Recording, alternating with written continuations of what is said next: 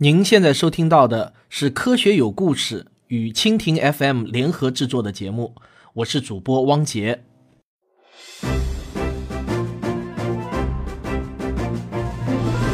欢迎收听《科学有故事》。比科学故事更重要的，更重要的，更重要的，更重要的是科学精神。上一期我们讲到啊，哈勃发现几乎所有的星系都在远离我们而去，这是一个如此惊人的发现。它说明什么呢？它说明啊，宇宙正在快速的朝着所有方向膨胀。无需太多的想象力，从这个现象我们就很容易认识到，宇宙呢是从某一个点开始膨胀的。这与过去人人都以为的稳定的、永恒不变的宇宙的差异实在是太巨大了。现在看来，宇宙是有一个起点的。那么既然如此，宇宙也完全可能有一个终点。我们从何而来？要去向何方？一个星球，一个实验，请听我为您讲述有关宇宙、自然、生命的简史。我记得霍金啊，曾经就在一本书中说过，他说比宇宙膨胀更令人想不通的是，以前居然从来没有人想到过宇宙正在膨胀。因为一个静止的宇宙在万有引力的作用下，很显然它肯定会自我塌缩啊，这一点还是挺明显的。那牛顿和那么多聪明的天文学家们怎么就想不到呢？还有一点，如果宇宙是静止的，那么恒星在里面持续不断的燃烧，宇宙就应该是已经热的无法让人忍受才对啊。那么像我们这样的生命，当然也就没有办法生存了。而一个膨胀中的宇宙，现在呢就把这些问题啊给一揽子解决掉了。只是我们的哈勃的思考能力显然大不如他的观察能力，他并没有意识到自己的发现所包含的全部意义。这其中有一个原因呢，就是这个哈勃啊居然很悲哀的并不了解爱因斯坦的广义相对论，这让我觉得还真是有一点这个匪夷所思了。因为呢，在哈勃做出发现的时候，爱因斯坦和他的理论都已经是相当的出名了。然后呢，在一九二九年的时候，呃，那个著名的迈克尔逊，虽然年纪呢已经很大了，但仍然是当时世界上最知名、最受人尊敬的科学家之一。这个迈克尔逊啊，刚好也来到威尔逊天文台工作，用他的干涉仪呢测量光束。这个迈克尔逊啊，真是一辈子痴迷于测量光束。而这个迈克尔逊对爱因斯坦的相对论那是相当的熟悉的，所以他见到哈勃啊，没有道理他不跟哈勃提到这个，呃，爱因斯坦的理论可以适用于哈勃的发现。可是很遗憾的是，最终呢，哈勃还是错失了发现一个伟大理论的机会。这个机会呢，就留给了一个比利时的牧师兼学者，他的名字叫勒梅特。呃，这个勒梅特呢，曾经是在麻省理工学院获得过博士学位。所以呢，应该说这个勒梅特更像是一个科学家，而不是一个神父。他综合了当时的最新发现，就创造了一种烟花理论。他认为呢，宇宙呢是开始于一个几何点，一个太初原子，突然一下就像烟花一样绚丽的炸开了，四散分离，直到今天。他的这个想法与现代的大爆炸理论已经是非常的接近了，但是他提出的呢，实在是太早了点。所以他在这个理论提出的当时啊，能够引发的评论，比我在这个节目中给他的这个话多不了几句。一直到几十年后呢，彭齐亚斯和威尔逊这两个人，在新泽西州嘶嘶作响的天线中，意外地发现了宇宙微波背景辐射，这个宇宙大爆炸才从一个有趣的想法，成为了一个坚实的理论。如果你对这个彭齐亚斯和威尔逊两人是怎么发现宇宙微波背景辐射的感兴趣的话呢？可以往前翻听我这个《星空的琴弦》那一系列节目中的一集。哈勃和爱因斯坦都不过是人类认识宇宙这个伟大故事中的两个角色。他们在世的时候，没有人猜到这两个角色的重要性是如此之高。但这并不妨碍他们对这个伟大的故事所做出的无可取代的贡献。哈勃在一九三六年出了一本书，叫《星云王国》。在这本书中呢，他用非常得意的笔调啊，就写出了自己在星系研究方面的成就。这个时候，他终于显示出他知道爱因斯坦的理论，至少是在比较浅的程度上。在全书两百页的篇幅中，他提到相对论的地方呢有四页。哈勃先生呢是一九五三年死于心脏疾病，还有最后一件怪事在等着他。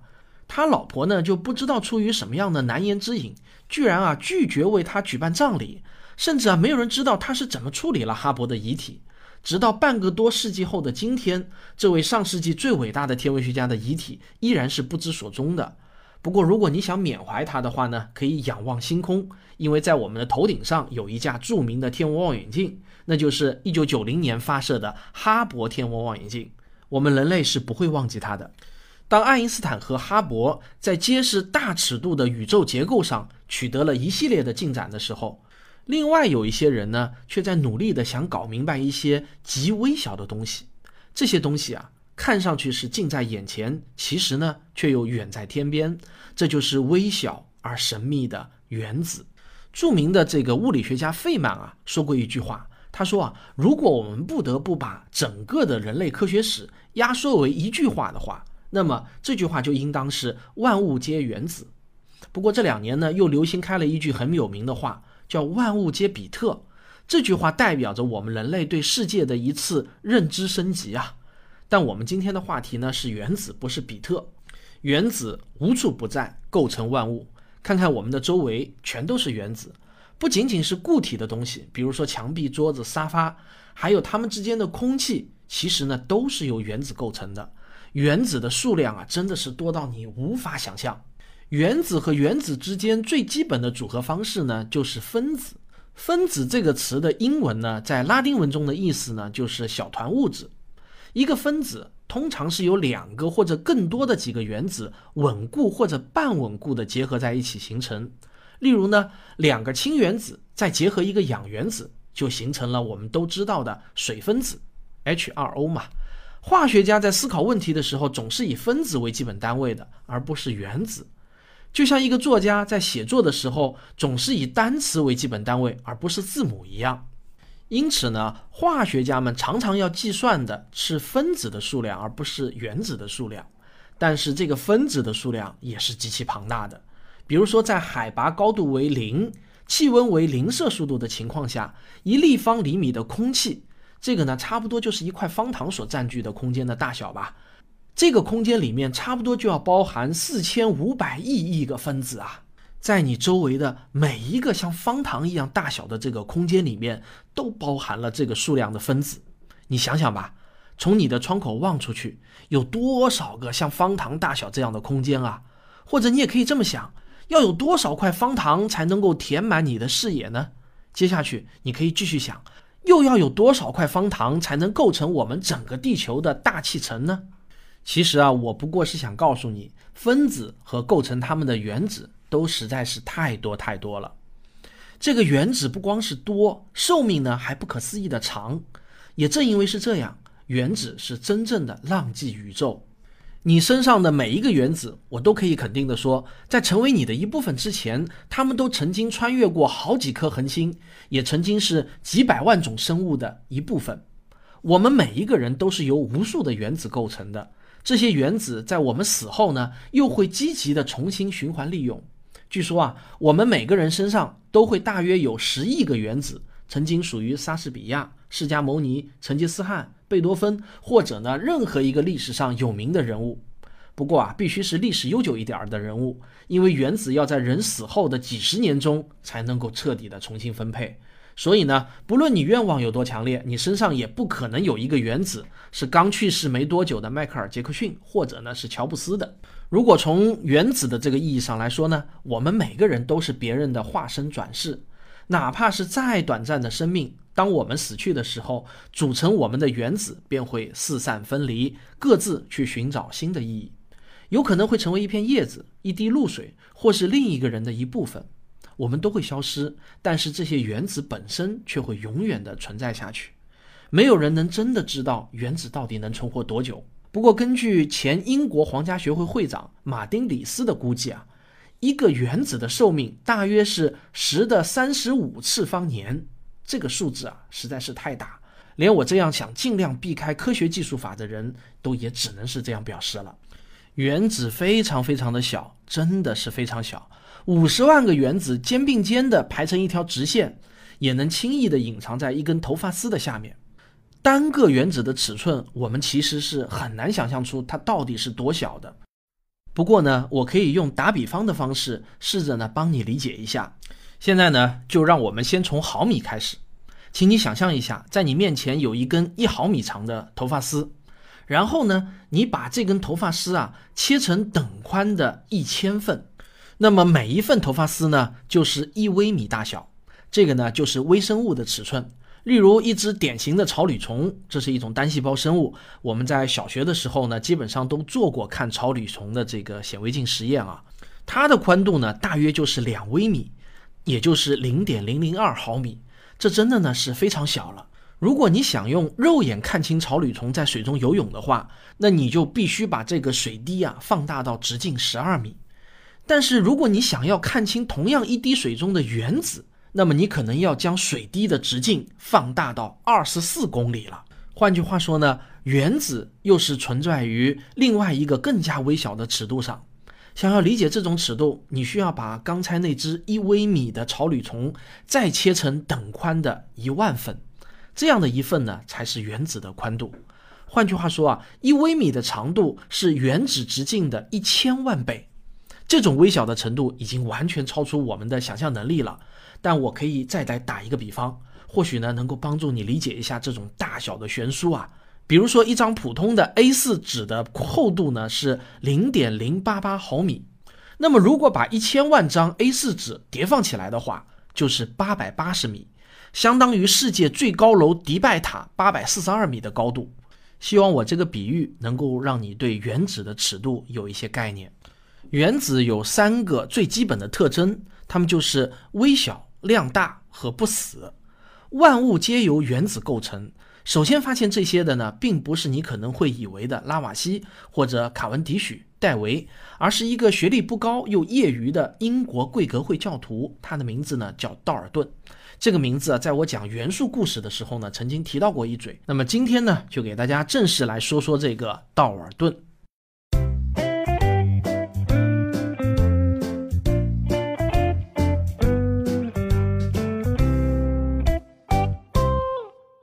道尔顿是一七六六年出生于一个贫寒而虔诚的贵格会织布工的家庭。他从小呢就是一个极为聪明的学生。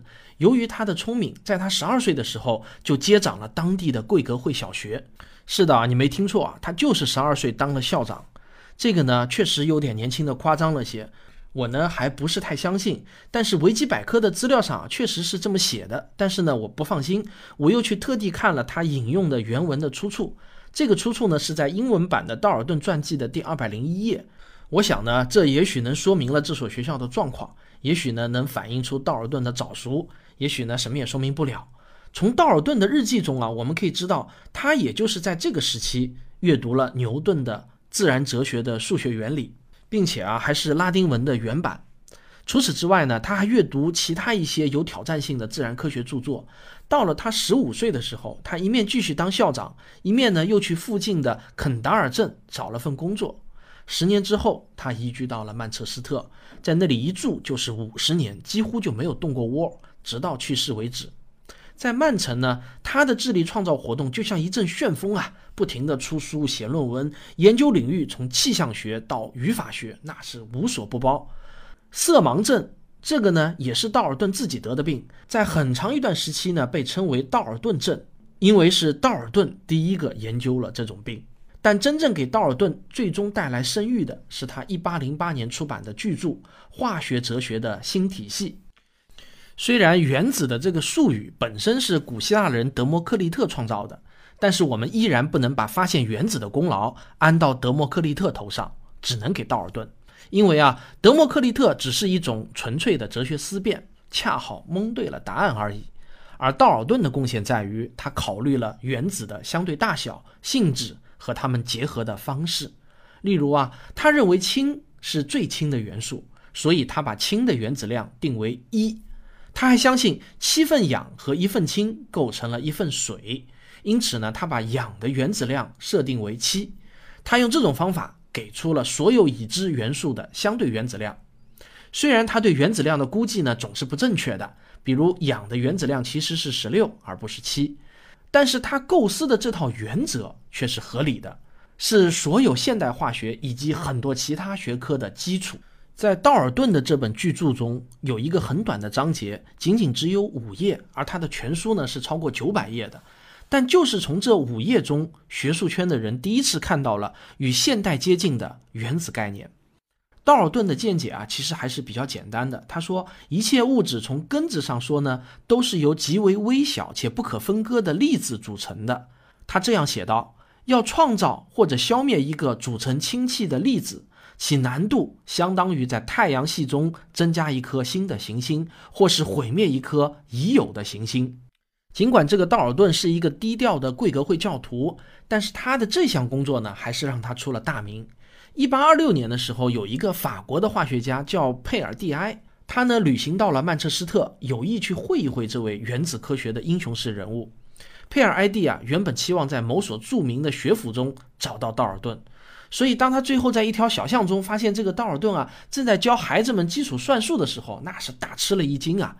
佩尔埃蒂见到他心目中的这位大人物的时候，满脸的疑惑，结结巴巴地问他：“请问您是道尔顿先生吗？”他真的是很难相信自己的眼睛啊！这位在整个欧洲都大名鼎鼎的化学家，此时呢，居然正在教小孩子们做四则运算。结果呢？这位贵格会教徒就面无表情、平淡地说：“啊，是的，请先坐一会儿，让我先把这道题目给孩子们讲完。”虽然这个道尔顿那是尽力回避荣誉，但他还是被不情愿地选为了英国皇家学会的会员，并且呢还捧回了一堆的奖章，获得了一笔可观的政府退休金。在他于1844年去世的时候啊，有四千人前来瞻仰他的灵柩，送葬的队伍呢更是绵延了三公里之远。在英国名人词典中，有关他的条目是字数最多的条目之一。能与他竞争的19世纪科学家只有达尔文和莱伊尔这两个。道尔顿一直怀疑自己色盲的原因，是因为他自己的眼睛中的液体的颜色和别人不一样。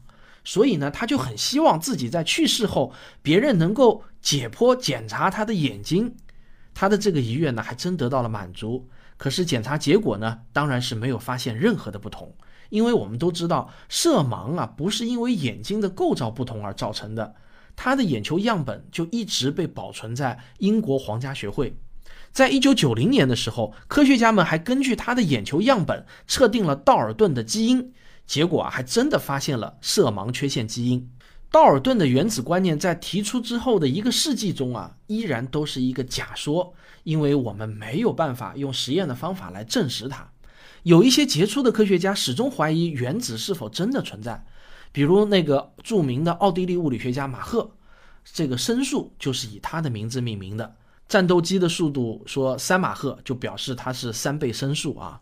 马赫呢，就曾经在他的一本书写到，他说原子看不见摸不着，他们只是想象中的产物。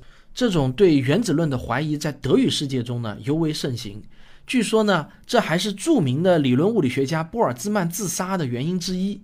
他是一位原子论的热情拥护者，呃，结果呢是一九零六年自杀了。虽然在一九零五年的时候，爱因斯坦发表的那篇关于布朗运动的论文中呢，已经明确提出了原子存在性的无可辩驳的证据，但是在当时呢，其实并没有引起太多的注意，而且爱因斯坦很快就把他的精力转向了广义相对论的研究，而真正开启原子时代的首位英雄就是卢瑟福。卢瑟福是一八七一年出生在新西兰的这个内陆地区。据说啊，他父母为了种一点亚麻，多生几个孩子，就从苏格兰移民到了新西兰。所以这个卢瑟福呢，他是成长在一个非常遥远国度的遥远地区，自然呢就离主流科学也是很遥远的。但是啊，他在一八九五年获得了一笔奖学金，于是呢他就来到了剑桥大学的卡文迪许实验室。而这个卡文迪许实验室就即将成为世界物理学研究最热的地方。那个时代的物理学家啊，都有一个通病，就是他们往往啊都看不起其他领域的科学家。那个出名的奥地利物理学家泡里的老婆啊，为了一个化学家离他而去，这件事情呢，就使得泡里觉得非常的震惊，难以置信。他愤愤不平地对一个朋友说：“他要是找了一个斗牛士，我倒是还能理解，但是一个化学家。”泡利的这种情绪呢，卢瑟福特能理解，因为卢瑟福也说过一句这样的话，他说：“搞科学如果不搞物理学的话，那还不如去集邮。”他的这句话啊，非常的出名，经常你可以看到有人引用。但讽刺的是啊，卢瑟福自己在一九零八年获得了诺贝尔化学奖，而不是物理学奖。能成为人类中的一个天才，卢瑟福当然是很幸运的。但更加幸运的是，这个天才能生活在一个化学和物理学都如此激动人心的时代，而且这两门学科又是高度的重叠的。当然，不管他们自己的情绪是怎样的，事实上就是如此。这样的大重合时代，我们可以很有把握地说，永远不会再出现了。卢瑟福取得的成就那是一大摞，但是啊。其实卢瑟福实际上并不是一个特别聪明的人，甚至呢在数学方面还挺差劲的。据说他在给学生讲课的时候，经常会解不出自己的方程式，然后半途放弃。他会让学生们自己回去解出来。还有那位发现中子的查德威克，他呢是长期跟卢瑟福共事，他就说啊，这个卢瑟福也不太擅长做实验，但是卢瑟福却是一个不屈不挠、思维开阔的人。他用精明和大胆弥补了自己智力的不足。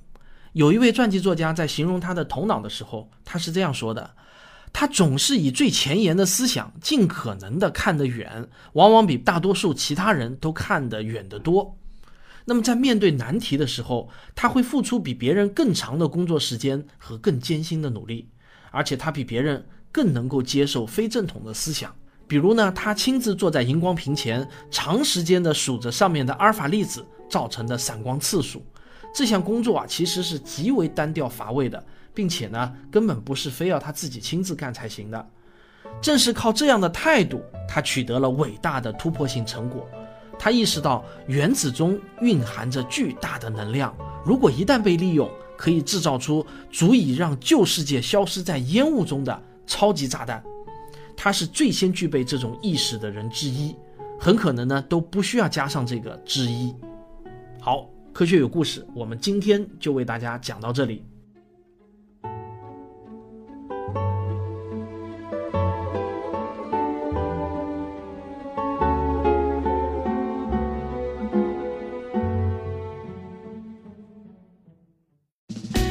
我是刘敬正，我是王杰，我是吴黎明，我是王木头。我是旭东，我是卓老板，我们是科学声音。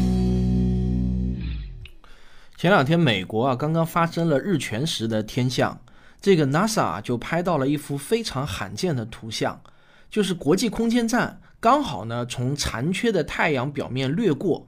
这段视频啊引发了网上的观看热潮。那么如果大家想看的话呢，可以到科学有故事的微信公号中回复一个关键词。国际空间站就可以了。这个炎热的夏季啊，很快就要过去了，也意味着呢，暑期要结束了，同学们也该回到这个学校收心读书了。我自己呢，也感觉像是过完了暑期生活，该收心回到书桌前认真看书写作了。从九月份开始呢，我有两个新节目要开播，一个是环球科学有故事，另一个是科学声音成员轮流主持的节目《科学大视野》。第一轮呢，就是由我来主持。为了把这些节目高质量的完成，都需要我有一个相对专心的状态。而且呢，我还打算从下周开始，这个免费专辑啊，每周增加一期听众问答的节目。我会每周从听众留言中呢，选择一些问题来回答。如果您有问题想问的话呢，就可以在本期节目下面留言，我会选择优质的问题，在下次节目中回答。好，感谢您的收听。如果您喜欢我的节目的话呢，可以订阅或者赞助以资鼓励。谢谢大家，我们下期节目再见。